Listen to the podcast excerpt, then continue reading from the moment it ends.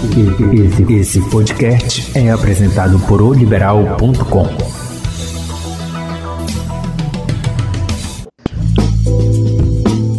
Olá, muito bem-vindo ao Hora do Rush, podcast do portal liberal.com. Nesse nosso bate-papo, vamos abordar assuntos variados: economia, política, esporte, cidades e muito mais. Eu sou o Celso Freire e vou sempre contar com a participação de um ou mais convidados especiais nesse podcast Hora do Rush. Vamos então para mais um podcast Hora do Rush. Hoje temos uma entrevista para falar a respeito do Pix. Muita gente perguntando como funciona, como é que os bancos estão interagindo com as pessoas sobre o Pix, o que é o Pix, né? quando a pessoa pode usar, vai ajudar ou não vai. Daqui a pouquinho tem uma entrevista. Eu estou aqui com a jornalista Cira Pinheiro e ela vai falar dos destaques dos assuntos que foram destaques durante toda a semana, não é, Cira? Principalmente a questão do Sírio de Nazaré. Olá, Celso. Olá, você que acompanha o podcast Hora do Rush. Pois é, o assunto da semana é Sírio. E pela primeira vez após a realização de 227 edições, o Sírio de Nazaré não terá a presença física dos devotos caminhando ao lado da berlinda da imagem peregrina de Nossa Senhora de Nazaré pelas ruas da capital paraense em procissão. Por conta da pandemia do novo coronavírus, a edição de número 228 da maior festa católica católica do mundo será acompanhada apenas de maneira virtual por seus fiéis. A imagem peregrina não sairá às ruas para as procissões. Fazendo um resumo da programação de domingo, é o seguinte: às 7 horas da manhã vai ter missa na Catedral, celebrada por Dom Alberto Taveira Correia às 8 horas, início da programação televisiva, documentários, entrevistas, grandes momentos do Sírio, Sírios antigos e muito mais. Às 10 horas da manhã, terá o Terço Mariano com Dom Alberto Taveira Correia. Às 10h30, sequência da programação televisiva. Às 11h30 da manhã, missa de encerramento do Sírio 2020 e meio-dia e 30, encerramento da programação. Outras informações da semana, Celso, é o seguinte: as vendas para o almoço do Sírio caem mais de 40%, calcula aspas. A entidade acredita que o dado reflete o número menor de convidados para as reuniões em casa. Outra notícia foi sobre o processo seletivo especial da UEPA e IFPA. Elas ofertam 340 vagas de nível superior em sete municípios do Pará. São 100 vagas para a UEPA e 240 para o IFPA por meio do programa Forma Pará essa semana também o presidente Jair Bolsonaro lançou o plano com 110 ações para o Marajó. Até 2023 devem ser investidos 4 bilhões na região. Isso mesmo, o governo federal lançou esta semana o plano de ação do programa Abraço Marajó com 110 ações previstas até 2023. O documento abrange ações de 16 ministérios, iniciativas voltadas à geração de empregos e melhorias da dignidade, da educação, da saúde da população da ilha de Marajó, aqui no estado do Pará. E uma notícia muito fofa: os macacos ali do bosque, Rodrigues Alves, aproveitam o vacilo de quem está comendo ali, ó, e sai roubando a comida das pessoas. É verdade, é bem engraçado, bem engraçado mesmo, né? Mas atenção, não podemos alimentar esses animais, tá ok? Eles têm as refeições deles próprias. Celso. É isso, Cira. Vamos então à entrevista. Todo mundo comentando sobre o famoso Pix. Né? Muita gente perguntando o que é o Pix. Né? Os bancos estão aí atrás dos clientes porque para que eles se cadastrem também. E a gente trouxe aqui o especialista na área, né? o contador e gestor empresarial Luiz Paulo Farias Guedes, vai conversar com a gente a respeito exatamente do Pix. Doutor, tudo bem? Tudo bom. Vamos falar um pouquinho desse Pix aí que por enquanto, muita gente não entendeu, né? Mas é mais fácil do que a gente imagina, né? O que é o Pix, doutor? Isso mesmo, né? Ainda gera muita dúvida, né? As pessoas estão vendo uma, uma divulgação em massa, né? Sobre uhum. esse novo processo, né? De, de formas de pagamento. Então, o Pix, ele é, na verdade, um sistema pagamento instantâneo que está sendo implementado pelo Banco Central e que visa ah, alguns objetivos, né, uhum. justamente na economia. O primeiro é a simplificação né, dos processos de pagamento. Isso vai simplificar muito a vida ah, não só das pessoas físicas quanto da pessoa jurídica, como também é, formalizar alguns processos de pagamento que até então hoje se utiliza com, no dinheiro, né, e o Pix ele vem de forma eletrônica, de forma instantânea, formalizar esses processos. É bom também né, que a gente conta nos bancos, conta com TED Isso. e com DOC, né? Uhum. Vão acabar esses dois? Não, continua. É, a tendência é acabar, né, por conta do custo que se tem hoje para esses dois tipos de procedimento. Por exemplo, o TED, é, apesar dele ser uma forma de pagamento, uma forma de transferência, na verdade, bancária, uhum. mas aí ele tem uma limitação que é uh, os dias úteis e uhum. os horários comerciais. Né? Por exemplo, o banco funciona até as, as 17 horas né, para fazer esse tipo de transferência.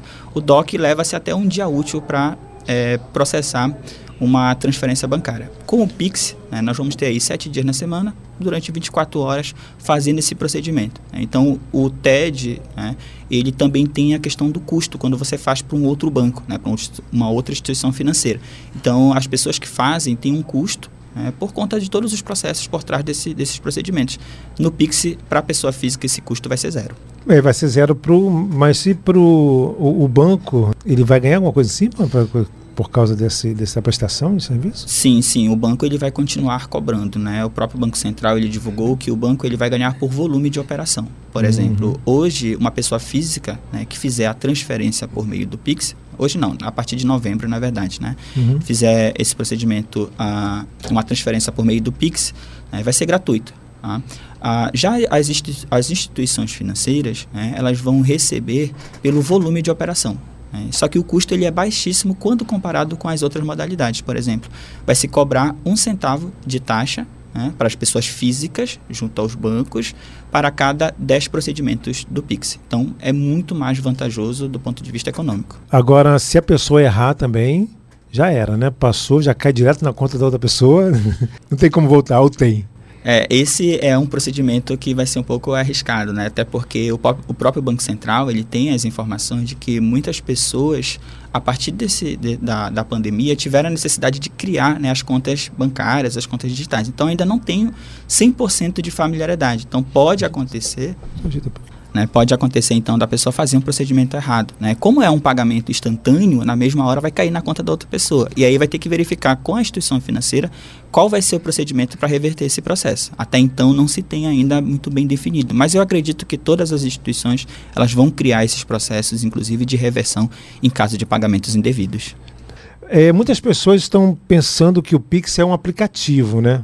Mas ele vem diretamente na conta do, no, no banco, na área onde tem o, o depósito, onde tem a, as operações, na verdade, né? Isso, na verdade o, o, o Pix, né, ele vai estar integrado ao aplicativo da conta corrente, né, que a pessoa tem, ou conta poupança, né, ou conta uhum. digital que a pessoa tem junto a uma instituição financeira. Então, dentro da plataforma da instituição financeira no qual a pessoa tem a sua conta, né, corrente, é, conta digital ou conta, de, ou conta poupança, ela vai se cadastrar e vai criar uma espécie de apelido. Né, é, utilizando o seu CPF, utilizando o seu CNPJ, né, o seu e-mail ou um telefone. Então, com esse apelido, né? Ao invés da pessoa, a, quando for fazer uma transferência, digitar agência, conta corrente, CPF, toda aquela burocracia, ele vai colocar o seu apelido e de forma rápida, né, instantânea, vai fazer o processo de transferência. Então não é um aplicativo, é uma extensão dos aplicativos das instituições financeiras. Tem que fazer o cadastro dentro do seu, do seu aplicativo, da sua conta junto ao seu banco. Quem tiver dois bancos, eles vai poder também fazer esse cadastro ou não? Vai. Na verdade, o que se tem hoje é uma orientação que você pode utilizar é, o seu CPF, né, o seu e-mail e o seu telefone. Ou seja, uhum. até então está limitado a três procedimentos para utilizar. Mas tem que ser um em cada banco? Por um exemplo, cada... se, eu, se eu fizer num, num banco é, ou só com o meu e-mail. No outro banco eu tenho que fazer com o telefone. Isso, com o telefone. E no terceiro banco você pode fazer com o seu CPF, por exemplo. Então você fica com três cadastros né, para operar em três bancos, basicamente. E não pode fazer os três cadastros num banco só, não? Ah, Ou não é recomendável? Não é recomendado. Né? Não é recomendado. É interessante utilizar as opções que você tem, né, de CPF, de CNPJ, de e-mail e de telefone para você utilizar né, especificamente naqueles bancos que você movimenta mais. Porque tem muitas pessoas que têm muitas contas correntes, mas não movimentam uhum. né, de forma tão expressiva todos os bancos. Às vezes tem um ou dois bancos que ela movimenta mais. Então ela pode dar prioridade né, sobre esses, esses bancos e posteriormente, à medida que o Banco Central for testando nessa nova modalidade, eu acredito que ele vai vai criar novos meios para fazer novos cadastros, principalmente para essas pessoas que têm mais de, mais de uma ou duas ou três contas bancárias.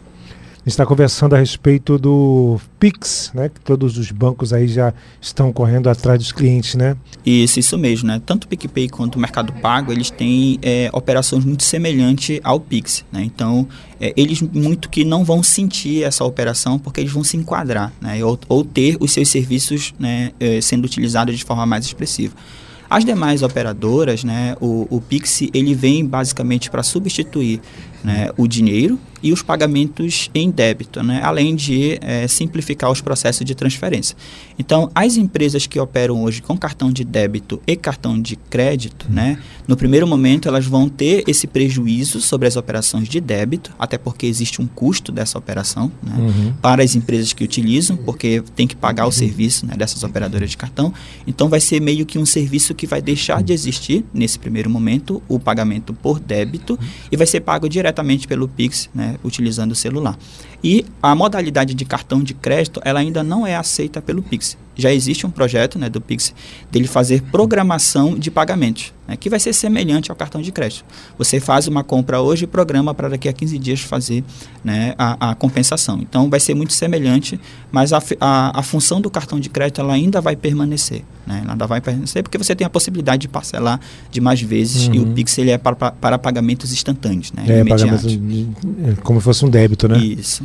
Aí fica mais complicado. Uhum. Agora, a pessoa, a pessoa que fizer, né, cadastrar e se arrepender, né? A chave, fizer a chave e se arrepender lá no, num banco, ela pode tirar a chave? Sim, provavelmente o banco ele vai fazer esse processo né, dentro dos seus aplicativos, não só de cadastro, mas caso a pessoa é, não queira mais utilizar o Pix pelaquela instituição financeira, né, cria ou cancela o seu cadastro e libera o nome, um, CP, um CPF, na verdade um telefone um e-mail, para se cadastrar em outra, uma, uma, outra instituição no qual ela faz uma movimentação maior.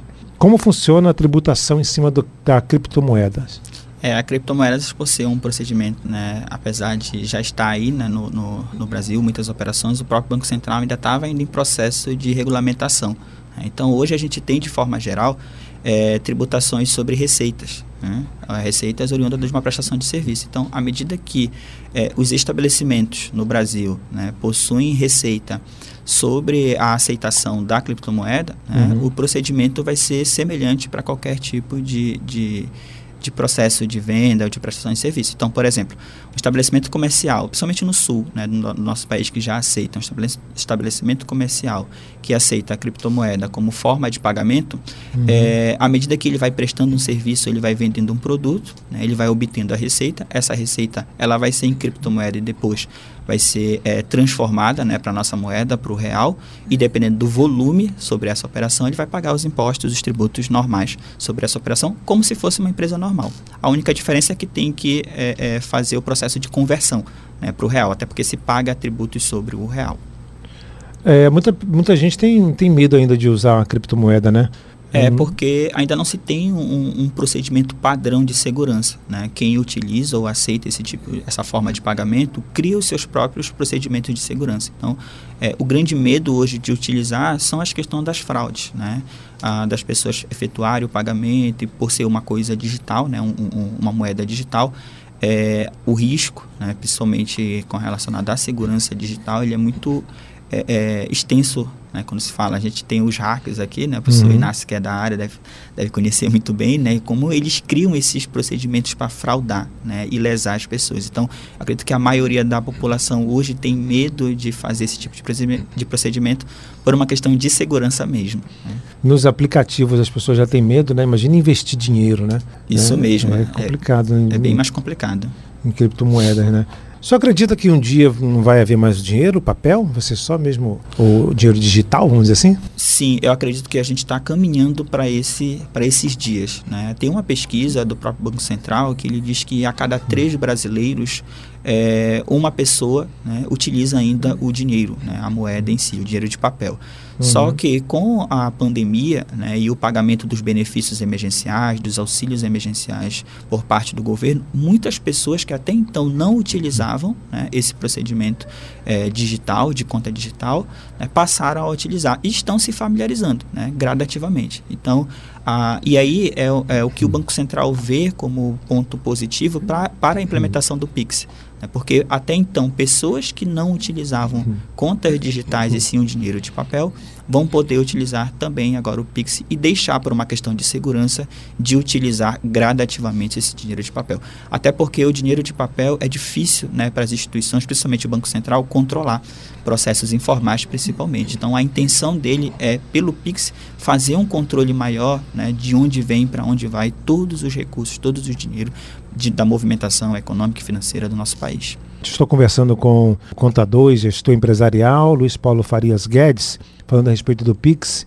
De modo, de modo prático, vamos assim no, modo prático. Eu, eu tenho que passar um, um dinheiro para alguém. Eu, como é que eu faço? Ele me, dá, ele me dá o número da conta dele ou ele me dá o número do Pix dele para eu mandar? É, de modo prático, ele vai dar o número do Pix, né, que seria o apelido dele. Então, de forma bem prática, você entra no seu aplicativo e se for um banco diferente, por exemplo, ao invés de você selecionar o número do banco dele, né, que é um código que muitas pessoas é, ainda não têm esse é conhecimento, é complicadíssimo. Né? Colocar o número da agência, o número da conta, que muitas das vezes é um número extenso, né? colocar o nome correto uhum. e o CPF, ou seja, você tem um processo bem burocrático, é uma questão de segurança, né, para poder fazer esse tipo de transferência. Pelo Pix, você vai entrar no aplicativo, selecionar a opção de transferência, ele vai, te, ele vai solicitar o apelido da pessoa no Pix, você coloca, automaticamente ele já vai buscar os dados né, a, da pessoa que vai receber a transferência e de forma uhum. prática você de forma rápida também, né? Você já vai fazer a transferência com maior segurança. O TED é mais caro que o DOC ou tem a mesma coisa? É, praticamente depende muito de instituição financeira, né? Uhum. Geralmente tem o mesmo valor, né? O DOC em média é a partir de 10 reais, dependendo da instituição, mas tem DOC, tem TED que custa 17, 20 reais, né? Tem pessoas que fazem transferências via TED, via DOC para outros bancos e muitas das vezes precisam utilizar no mesmo dia, às vezes para a mesma conta, e aí quando faz novamente a transferência, novamente paga uma nova taxa. Né? Eu mesmo já tive um exemplo uh, de um cliente que me fez uma transferência e depois ele percebeu que transferiu de forma menor e teve que transferir de novo, ou seja, pagou duas vezes Eita, a taxa. Né? Pelo Pix ele poderia fazer quantas vezes ele quisesse ah, sem pagar, pagamento de taxa nenhum. Não tem, não tem valor, não, um limite? Por exemplo, um real, dois reais? Ah, ainda não, né? Não se falou ainda em, em, limite por parte do Banco Central, mas eu acredito que talvez as instituições financeiras possam ou não estabelecer esse limite. Né? Talvez não seja tão vantajoso, porque a intenção é simplificar o processo. Né? Então, Uh, eu acredito que elas não vão é, se limitar a colocar limites. Né? Então, a partir de um centavo, por exemplo, você já vai poder fazer a sua movimentação. E o pagamento do, do boleto, como é que é na prática mesmo? Assim, eles vai ser por, pelo QR Code, né? Isso. Abrindo a, a a chave do Pix vai, vai, vai ser possível abrir logo o QR Code? Sim, o Pix ele vai trazer essas mudanças e a inovação, né? justamente nas empresas comerciais. Então, hoje as empresas encaminham ah, ou o boleto ou o código de barra do boleto para você copiar e colar dentro do seu aplicativo. Né? Provavelmente é, vai ser implementado esse processo de, ao invés de enviar o boleto ou o código de, de barra, vai enviar o QR Code né? e a pessoa com o celular, né? com o seu aplicativo instalado do banco, ela vai fazer é, por meio do Pix o pagamento de forma instantânea. A vantagem é que quando você faz o pagamento de um boleto, e quando esse boleto não é do, da mesma instituição financeira, demora aí dois, três, até dez dias para compensar. Então imagina que você teve uma suspensão de um serviço de telefone ou de internet e você por um, por um descuido é, deixou de pagar uma conta de internet e teve o seu serviço é, cancelado né, ou suspenso. Você faz o pagamento do boleto atrasado pelo Pix, imediatamente esse boleto ele compensa. Então, provavelmente as empresas imediatamente restabelecem também o, o serviço. O pagamento pelo, pelo aplicativo normal, o boleto, ele demora um dia, né, mais ou menos? Ele demora em média um dia, pode demorar até dois, até cinco dias, dependendo do. É porque a gente paga, às vezes, a, a, a operadora, alguém fica, fica avisando, olha, não, não recebemos o seu pagamento, não recebemos. Né? Exatamente. Aí quando for na hora assim já já compensa, já na, compensa hora, na hora. Né? E isso daí, de certa forma, abre também um leque de atuação para as empresas de tecnologia que vão precisar se adaptar né? e receber a compensação imediata né? e ter um, um relacionamento mais próximo com, com o cliente, de restabelecer imediatamente o serviço, tendo em vista que já compensou o pagamento. O, o, pelo menos o Pix, essa questão das chaves, não precisa memorizar, né? Mas tem uma opção lá que são várias letras, né? São vários números ou letras que aquela ali a pessoa tem que memorizar, né? Sim, vai ter que memorizar por conta desses códigos bem mais específicos. Né? Mas eu acredito que é, essa, essa, essa simplificação, né, acredito que as pessoas não vão ter dificuldade. Né? O, o, o, próprio Banco Central, o único receio dele é as pessoas que estão entrando agora nesse modelo tecnológico né, de uso de aplicativo para receber benefícios, etc. Talvez essas pessoas tenham essa dificuldade né, e vão precisar anotar ali no modo tradicional, né, no, no, papelzinho, para sempre que tiver necessidade de fazer uma transação, né, utilizar esse código. Mas aí é uma questão de segurança né, que a pessoa vai se responsabilizar.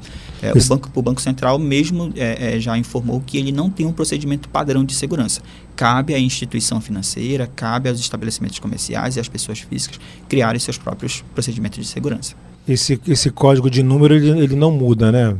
Ele continua o mesmo código, aquele da, da chave. Sim, sim, ele vai continuar sempre o mesmo código. Hum. Eu só acredito então que, é, vamos dizer assim, o futuro chegando aí com, essa questão do Pix, vai vir mais modernidades para a questão de pagamentos? O que, que o? Sim, sim. Eu vejo um futuro né, e uma praticidade nas questões de pagamentos. Principalmente, é, logo, logo, os estabelecimentos comerciais vão estar também recebendo esse tipo de pagamento. Então, por exemplo, você vai hoje num restaurante, né? É, geralmente na, na, mesa o garçom ele traz a máquina de cartão de crédito e você faz o pagamento. Aí você não enfrenta a fila. Né? Mas quando você não tem o cartão de crédito ou cartão de débito e precisa pagar no dinheiro, você tem que ir até o caixa. E muitas das vezes o caixa ele tem essa fila ali de espera. Né? Com o Pix é, você pode, por meio do QR Code, fazer o pagamento à vista, no débito, né, na, de, imediatamente na sua conta e não precisa mais enfrentar fila. Então, acredito que isso vai ser um fator de competitividade nos estabelecimentos comerciais. Né? Vão tirar essas filas que as pessoas não gostam né, e vão simplificar, por meio de QR Code, pagamentos que até então teria que enfrentar uma fila, ir até o caixa e realizar o pagamento em dinheiro. As pessoas já estão indo menos aos, aos bancos, né? A gente nota as filas estão grandes para porque as pessoas, algumas pessoas não têm facilidade com aplicativos e precisam resolver algum problema lá, né? Isso não vai causar também demissões, assim, os bancários e tudo mais? É, provavelmente vai ter uma reestruturação da forma de atuação, né? E dentro dessa reestruturação, essas mudanças, provavelmente alguns postos de trabalho, né? Que a gente diz algumas profissões específicas, talvez elas deixem de existir. Né? E aí cabe à pessoa que até então atua nesse ramo, né? Começar a pensar de que forma ela pode se inovar, né? É, é, é, é, estudar né, outras formas de atuação para estar tá acompanhando essa tendência de mercado. A inovação, ela traz essas mudanças. Né? Às vezes, algumas pessoas são resistentes em aceitar esse tipo de mudança, mas provavelmente vai provocar né, essa reestruturação na forma de atendimento do banco e alguns cargos que até então existem para a questão de atendimento presencial, nesse meio tecnológico, talvez deixe de existir. Eu estou conversando com o contador e gestor empresarial Luiz Paulo Farias Guedes. É, doutor, eu gostaria de saber se o senhor desse uma, um conselho, uma opinião para as pessoas, para os bancos, porque os bancos eles estão indo atrás dos clientes, né? Uhum. Como é que o cliente ele pode ver um, um melhor jeito, um melhor banco para ele conseguir cadastrar esse Pix, se tem ou se não tem, ou se pode, o senhor já disse que pode fazer nos dois, mas Gostaria que o senhor falasse novamente se é recomendável ou não, qual banco a pessoa pode escolher, só para deixar uma dica para a pessoa. A recomendação é utilizar aqueles bancos né, que não só possuem o nome do mercado, mas também que possuem aqueles aplicativos que são mais intuitivos, né? ou uhum. seja, que a pessoa não precise de ajuda e que ela, dentro do aplicativo, consiga movimentar.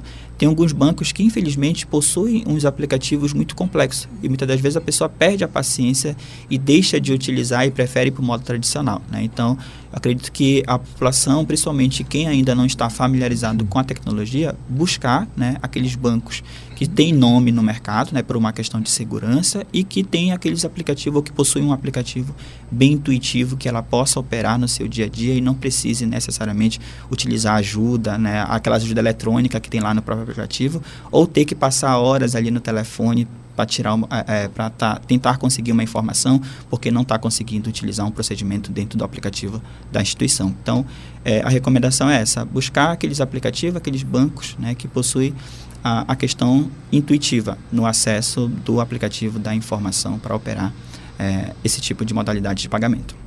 Então, eu gostaria de agradecer sua participação, o contador e gestor empresarial Luiz Paulo Farias Guedes, falando a respeito exatamente dessa questão do Pix. Doutor, muito obrigado mais uma vez pela sua participação. Tudo bem, obrigado também. Este foi o podcast Hora do Rush, do portal liberal.com. Acompanhe nosso bate-papo sempre às sextas-feiras. Acesse nosso portal liberal.com e as principais plataformas de streaming. Não perca nenhum episódio. Até mais.